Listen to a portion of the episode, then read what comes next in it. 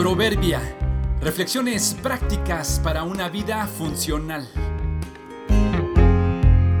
Febrero 20. Buque fantasma. No dejes ningún asunto que sea importante a la deriva, porque tarde o temprano llegará a tus costas y tendrás que responder por él.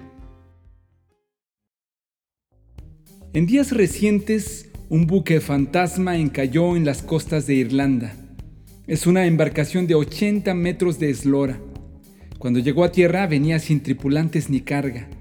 Los habitantes del pueblo donde ha llegado pueden abordarlo y fotografiarlo.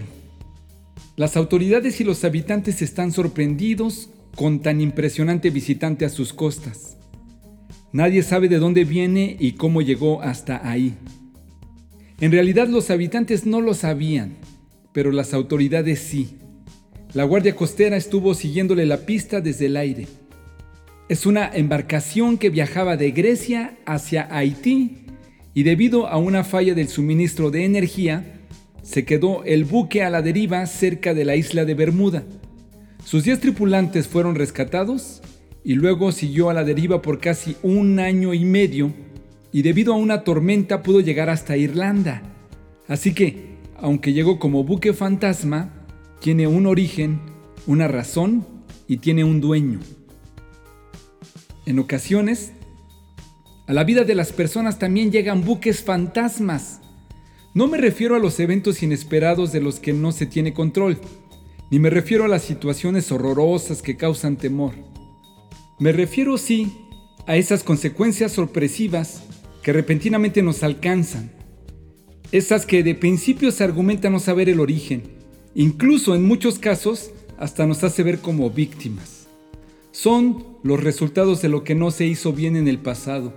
Aquellos ciclos no cerrados, esas deudas sin pagar, ese conflicto no resuelto, esa falta de reconciliación, ese tratamiento que no se siguió, el medicamento que no se tomó, el examen que no se hizo. Eso que pensamos que el tiempo iba a resolver, que los demás olvidarían o que suponíamos nos perdonarían, o que ya estaba resuelto y pagado.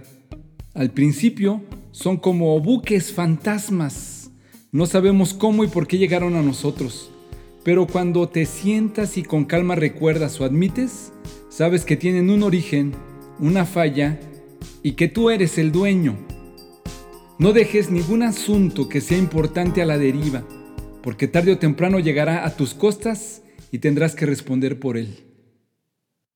Si eres sabio, tu premio será tu sabiduría. Si eres insolente, solo tú lo sufrirás. Proverbios 9:12